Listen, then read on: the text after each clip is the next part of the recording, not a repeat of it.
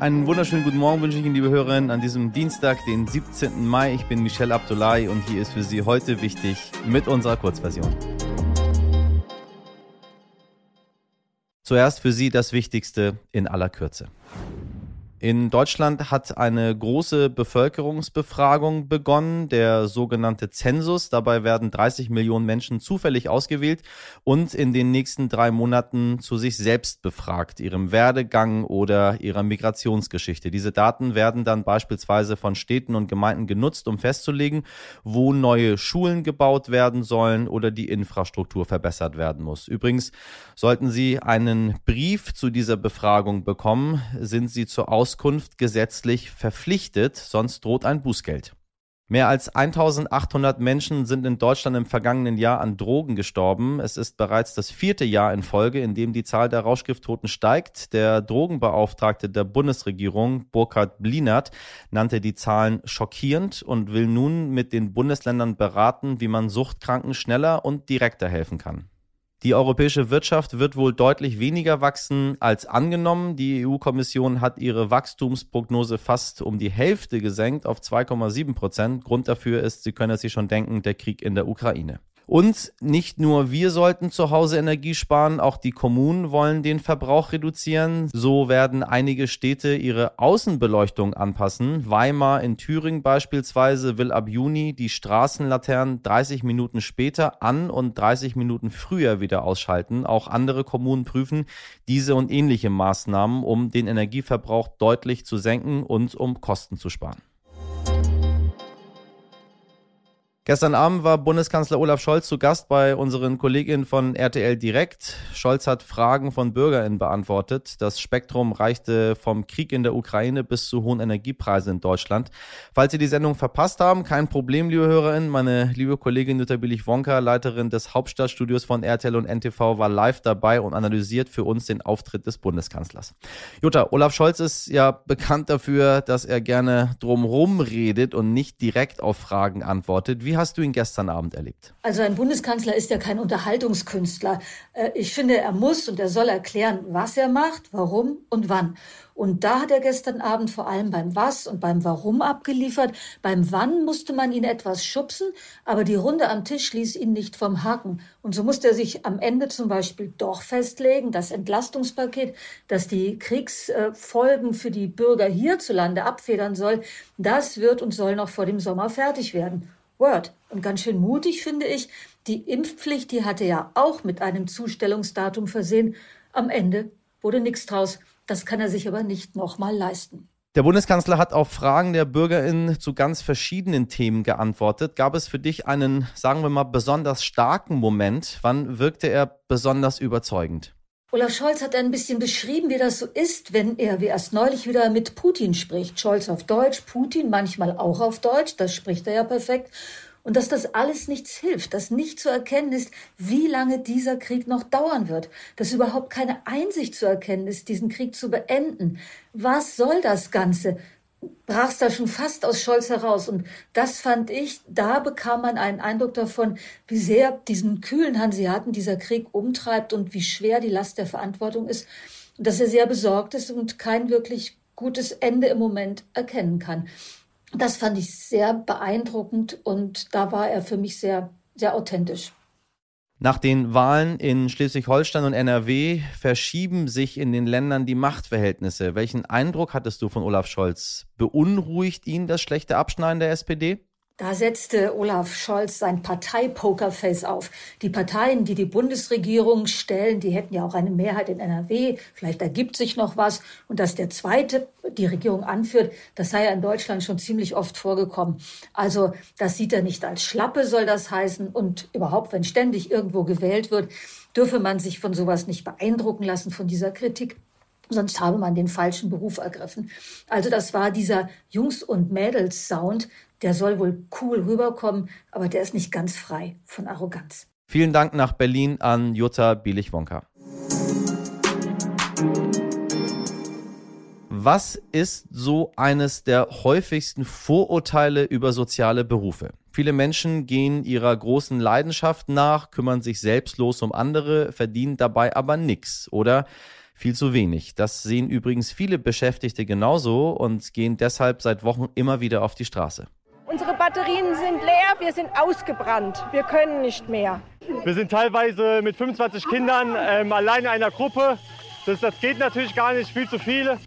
Die Streiks sollen aber im besten Fall heute oder morgen zu einem Ende finden, denn die Gewerkschaft Verdi und der Beamtenbund DBB verhandeln diese Woche mit der Vereinigung der kommunalen Arbeitgeberverbände. Sperriges Wort, ich kürze es für Sie ab. Bitte mehr Geld, liebe ArbeitgeberInnen, und zwar so bald wie möglich. Im Februar und im März gab es bereits Verhandlungsrunden, doch beide sind gescheitert, weil die ArbeitgeberInnen gesagt haben, eine pauschale Gehaltserhöhung für alle sei aus Kostengründen nicht umsetzbar. Gestern ging nun die dritte Runde los und alle Beteiligten sehnen sich vermutlich nach einem erfolgreichen Abschluss. Ich könnte mir vorstellen, das geht den Eltern ähnlich, die zum Beispiel seit Wochen ihre Kinder nicht mehr in die Kitas bringen können. In Deutschland herrscht übrigens eine ganz andere Streikkultur als in anderen Ländern und einige Streikformen sind hierzulande sogar ganz verboten. Das weiß ich, weil ich mit dem Politikwissenschaftler und führenden Streikforscher Deutschlands gesprochen habe, Jörg Nowak. Herr Professor Nowak, ich grüße Sie. Guten Tag. Also in Deutschland streiken ja öfter die LokführerInnen. Nun sind es aktuell die Beschäftigten im Sozial- und Erziehungswesen. Das passiert ja eigentlich nicht so oft. Trotzdem ist das ganze Land fassungslos, wenn es denn mal passiert. In anderen Ländern ist es viel normaler. Wie kommt das? Das kommt daran, dass es in Westdeutschland ein System gab, wo meistens nur Warnstreiks gemacht wurden. Und natürlich war die Bahn immer verstaatlicht und deswegen gab es da keine Streiks. Also es waren Beamte, äh, während es dieses Beamtenstreikverbot in der Form nicht gibt in den anderen Ländern.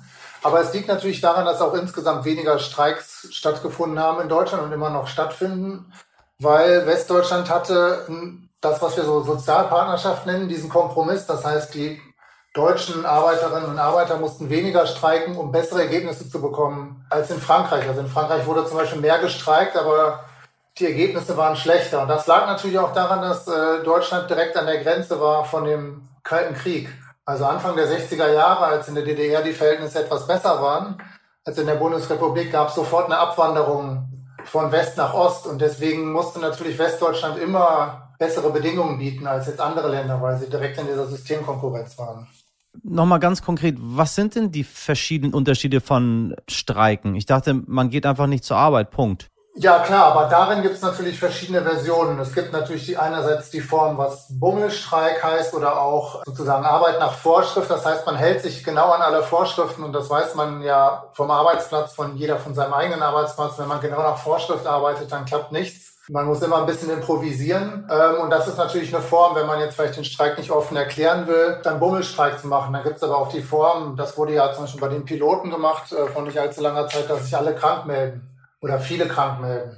Also es gibt sozusagen so verschiedene Formen oder Sabotage war früher auch immer relativ beliebt jetzt in so Sachen wie Fabrikarbeit, wo die Arbeiter halt äh, Zugriff haben auf die Maschinen und wenn dann ganz viel Müll produziert wird, das ist natürlich auch eine Form, wie man streiken kann. Ist Fridays for Future auch ein Streik? Sie nennen das ja selber Streik, der Schulstreik. Ja, also Schulstreik gab es ja auch schon länger. Ne? Das gibt es ja nicht erst seit der Klimabewegung, aber es ist natürlich ein bisschen anders, weil die Schüler ja niemand was wegnehmen. Das ist ja so wie bei Unistreik, wo man immer gesagt hat, das ist so ein bisschen wie wenn Rentner ihre Rente nicht abholen. Klar, es unterbricht natürlich ein bisschen, wenn an der Schule oder an der Uni gestreikt wird, aber dadurch wird ja kein Minus gemacht. Insofern hat es ein bisschen einen anderen Charakter. Bei den Klimastreiks ist es halt so ein bisschen gemischt, weil da ja schon auch viele Arbeitnehmer teilgenommen haben, die dann einfach an dem Tag nicht äh, an ihrem Arbeitsplatz waren. Klar, es gab dann auch viele Firmen, die selber dazu aufgerufen haben, an dem Tag nicht arbeiten zu gehen. Aber insofern ist der Klimastreik so eine Mischform, würde ich sagen.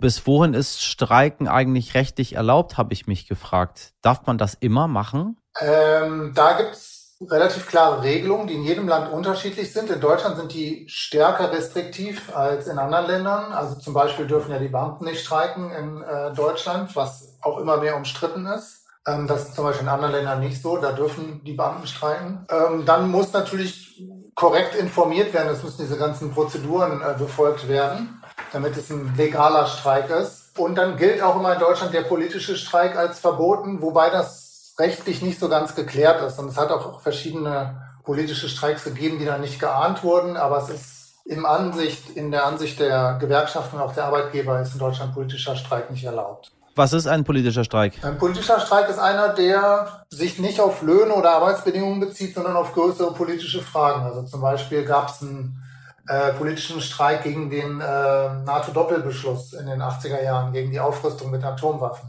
Ähm, der hat nur fünf Minuten gedauert, deswegen gab es da jetzt nicht so eine große Repression, aber das sind sozusagen Themen, die jetzt außerhalb des üblichen Themenfelds sind, ne, was akzeptiert ist für äh, Tarifverhandlungen.